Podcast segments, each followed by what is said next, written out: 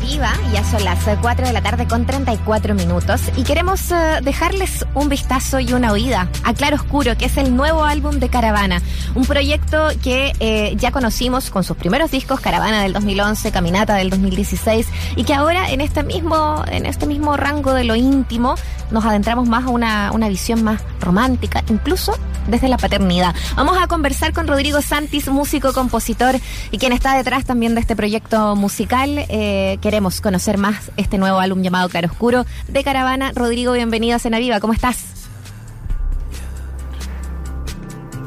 ¿Rodrigo? No, no, escucha, eh. a ver si lo mejoramos el, el contacto. Lo- Rodrigo. Lo, lo volveremos a. ¿Sí? Ahí sí. Ahí sí te escuchamos. ¿Cómo estás, Rodrigo? ¿Cómo estás? Bienvenido. Bien, bien. ¿Ustedes qué tal? ¿Cómo están? Muchos saludos. Bien, contento de escucharte, contento de saber de que está de vuelta el proyecto. Cuéntanos un poco también cómo es tu emoción, tu sensación al respecto, digamos, esto de, tener una nueva instancia con la caravana.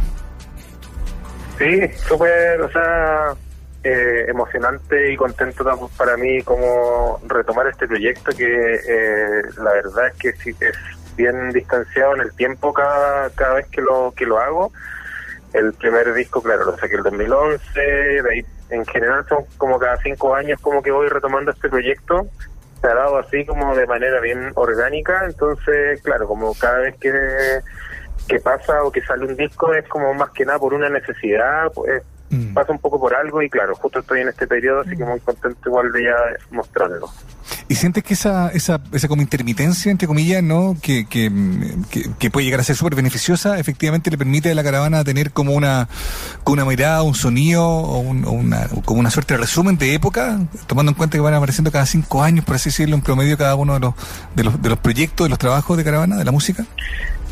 Eh, sí, pues tiene un poco, o sea, cada uno es como contemporáneo al minuto que va saliendo, pero en rigor yo lo escucho, o sea, al escucharlo así como los tres discos tienen ahí como un hilo conductor y, Mm. y claro, y no es tan como representativo, así como de distintos estilos, como que siempre está bien relacionado como a lo más acústico, eh, lo más tranquilo, como que básicamente yo creo que claro tiene eso, eso bueno de que como que salen los discos cuando tienen como esa necesidad como eh, más que como por una una cosa como de reflejar ciertas tendencias del momento Mm. Oye, y acá, ¿cómo, cómo podríamos, eh, o, cómo te sentiste tú también al momento de trabajarlo, de, de, de empezar a, a unir estas canciones, eh, de buscar los sonidos? Eh, ¿De qué manera te sentiste mm, eh, llamado, no? A, como a, a buscar con, o a irnos hacia estos lugares. Como tú dices, es, es, hay un hilo conductor entre los tres, pero también me imagino acá el, el trabajar con el productor que, que trabajaste, con, con Martín Pérez Roa, eh, Claro. da como otras búsquedas también ahí. ¿A qué te abriste o a qué sentiste que te abriste sonoramente con este disco? Sí, eso, eso yo creo que fue fundamental, lo de trabajar con un productor, que era algo que realmente nunca me había, me había tocado, así como en el, por lo menos en este proyecto de, de Caravana, incluso en el otro proyecto donde participo también, que se llama Congelador, siempre había siempre había estado como un poco esa faceta la habíamos tomado nosotros mismos como de autoproducirnos y claro como que desde antes de, grabar el disco cuando empezaron a salir eh, esas ideas que en rigor Caravana es como un proyecto bien solista como de canciones como que voy haciendo ahí la guitarra como eh, decidí trabajarlo de una manera distinta a lo que estaba haciendo antes y claro, por eso me contacté con, con Martín Pérez Roa, eh, también conocido como Mercy, que él está, él como que al, al juntarnos como que yo llegué con una idea súper eh, en pañales, eh, súper arcaicas como un- una línea melódica en, en la guitarra, no sé, la otra vez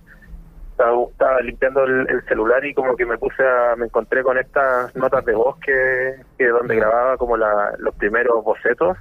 Y claro, eran unas cosas muy arcaicas y claro, con él empezamos a trabajarla especialmente, él se maneja muy bien con también con la programación, con las bases, con sintetizadores, entonces empezaron a agarrar como otros timbres y se empezó a, a tomar otros cari eh, otra mm, otros sonidos que fueron enriqueciendo lo que yo estaba haciendo antes, que si bien siempre ha sido como ligado a la guitarra acústica y a sonidos medio folk con algo de electrónica un poquito y cosas así. En este caso, claro, como que la manera de, de trabajar los temas estuvo muy determinada un poco por la por el oído y la mano de, de Martín. Oye, qué, que, interesante esta pega de los productores. Mucha gente como que no necesariamente lo entiende, ¿no? Como que cree que alguien... Bueno, hay tipos de productores también. Hay productor que como que supervisa las decisiones del artista, hay otro que decide intervenir, o hay otro que decide colaborar, ¿no? Ir como eh, ofreciendo escenarios para que el creador, digamos, vaya desplegando sus talentos, ¿no? Pero que notable es la pega, ¿no? Lo que tú estás describiendo es, más allá de, lo que él sabe hacer, es también como entregarle un poco de herramienta a él, es como ceder a, a, a, a escuchar una opinión distinta, salir un poquito de la zona de confort también exigirte algo distinto eh, a, ti mismo como creador, como músico. Cuéntanos un poco más de eso, de lo que pasa cuando tú decides colaborar con alguien más. O sea, eso, ese trabajo de productor, claro, súper interesante y como bien dices tú, hay unos que son como que se meten mucho más de lleno o intervienen mucho más en las composiciones. Eh, yo siento que eh, Martín en este caso es bien respetuoso un poco de la de las ideas como que, que venían, pero también él, él le trata de dar, o sea, trata de hacer valer también su trabajo eh, y, nada, entiende también que uno lo contactó por algo, da su punto de vista, toca también muchas de las cosas las toca él, eh, hay sonidos que funcionan, que él, o sea, él da su opinión de que no, esto está funcionando, mejor tirémoslo por allá. Yo he visto también, me ha tocado estar en estudio de grabación con, viendo el trabajo de otros productores donde transforman o mutan así como de una manera súper radical también las composiciones, a veces así como extremadamente que, que no sé si, o sea, como que, se nota mucho la mano del productor. En este caso, el trabajo por lo menos de Martín eh, era súper valioso, pero súper respetuoso también. Y yo creo que, claro, también él, él notaba que mi idea tampoco era como pasarle las canciones y que él las terminara, sino que hiciéramos como un trabajo en conjunto y un poco él se, preocupaba de, de, sacarle brillo un poco a, esta, a este trabajo, ya como pulirlo un poco más. Oye, estamos conversando con Rodrigo Santis, el hombre detrás de Caravana, y bueno, ya sabemos, ya lo comentaba, de otros proyectos también, eh, como, como congelador, ¿no? Pero también eh, alguien que está muy metido en la música en general y en todas las etapas, ¿no? Desde los sellos, desde la gestión, desde lo que significa hacer música también en nuestro país.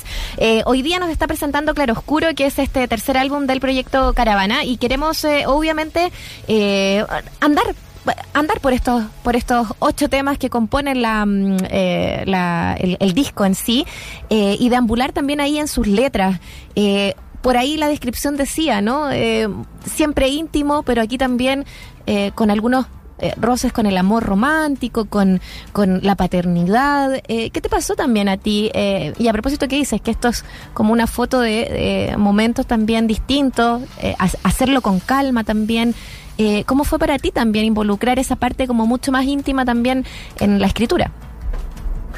Sí, en, el, caso de, lo de Caravana, a mí siempre me ha gustado, en, ese proyecto en particular, como estar trabajando con, las cosas más típicas del formato canción, esos clichés también de, de la, del tipo de composición, con coros, con estrofas marcadas, con con letras también relacionadas románticas, relacionadas al amor. Y en el proyecto eh, de Caravana también, en rigor, eh, está ha estado siempre presente el tema de del amor más relacionado a la paternidad. Mm. Y claro, yo creo que en el curso de, los de, de los discos, yo por lo menos lo noto la diferencia quizás de la temática pero con cosas súper vivenciales mías. Eh, yo creo que siempre ha estado ese tema de la paternidad, pero claro, mm. el primer disco tenía más que ver como con el, con el nacimiento. Ahora este último disco tiene más que ver con la crianza y con todas eso, esas complejidades que empiezan a aparecer. Eh, siempre ha estado ese tema presente, pero yo creo que, claro, hay, hay por lo menos en los primeros 20 años hay tema para el rato para hablar de, de, esas temáticas, por lo menos a mí me a mí me, tocan bien de cerca, claro, entonces yo creo que probablemente el próximo disco también tenga mucho que ver con eso. Bueno, es una cosa episódica de una misma historia, eso también se conecta con lo que hablábamos un rato, ¿no? que independiente de la intermitencia hay un continuo en la, propuesta de, Caravana. Y, y, hablando precisamente de aquello, Rodrigo, ¿cómo observas como eh, eh, esta música en, los tiempos que corren, ¿no? Eh, siempre las músicas están también condicionadas precisamente por, por su tiempo. Vivimos épocas como de cambios, de urgencias y, muchas veces las músicas también se hacen eco de aquello, ¿no? A veces de manera muy explícita con una letra u otras también, no sé, de manera más sofisticada con otro tipo de lenguaje. En el caso tuyo, ¿no? ¿Cómo, cómo afecta más allá de lo íntimo también lo que vive el país o la escena misma musical chilena, ¿no? Al seguir em, haciendo música con caravana. En cuanto a la temática, sí tiene mucho que ver, o sea, hay mucho temática pandémica en el disco, no sé si mucho, pero sí, sí, sí ha influenciado.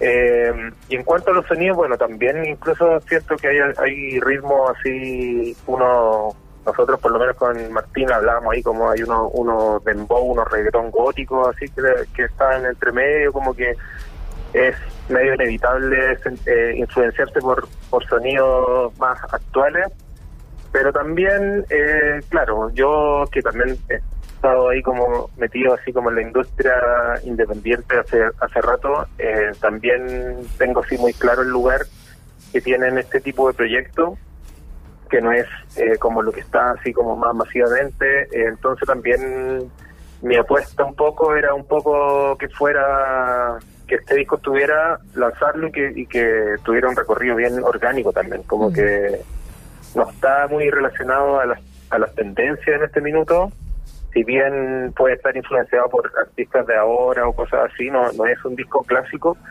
pero claro, no, no tiene un espacio en, en esto, en los sonidos de, hoy en día, entonces también yo creo que va a llegar a, a gente en particular dentro de esta este océano de, propuestas y de contenidos que uno tiene como en redes o en plataformas digitales, eh, nada, lo de, lo de Caravana y la gente que, quisiera acceder a eso eh, lo va a poder escuchar y hacer un poco un poco las pretensiones. No tenía mayores pretensiones que, meterme en el, no sé, como en, en, los primeros lugares en la lista, que me encantaría igual, pero libertad también, ¿o no? Eso da cierta, ciertas libertades que, que de repente cuando uno pone ojo, atención, hay como un desgaste eh, extra cuando cuando cuando uno pone esa atención a lo mejor en eh, de, poder marcar, de poder llegar a, algún algún número 10, número 1, no sé. Claro, exacto, aparte que claro, no está esa presión por un lado y también el, el, proyecto, yo, claro, no tampoco he estado haciendo una carrera de, músico donde mi como mis ingresos vengan de la música, o sea, de los, del proyecto del proyecto Caravana, entonces como que me da esa libertad de, hacerlo básicamente porque me gusta hacer, mm. que es un lujo yo siento eh, en mi caso, y claro, es como muy de adentro y hace también que, por lo menos para mí, eh, claro, el, resultado sea mucho más honesto porque en rigor, básicamente este disco lo, lo, hicimos y lo hice como porque tenía, no sé, una, una necesidad, entonces como que siento que quizás se logra transmitir eso. Claro. Y, y nada, pues dice, o sea, pasa lo que dices tú también que tiene no tiene esa presión y tiene mayor libertad que espero que, que se haya notado también en el resultado. Sí, yo creo que de todas maneras también está eso, ¿no? Es como el, la, la calma eh, en este disco eh, de, poder, de cómo escucharlo, incluso la predisposición a escucharlo. Claro Oscuro de Caravana es lo que estamos conversando con Rodrigo Santis, em, líder de este proyecto por lo demás. Oye, ¿y qué planes eh, hay a propósito de, tomarlo todo con calma también? generar, por ejemplo, un concierto igual lanzamiento em, o, o, alguna propuesta también ahí de concierto más pequeño, más íntimo, más grande eh, ¿Qué, pasa por estos próximos meses? Eh, sí, la idea es tocarlo en vivo, en, rigor.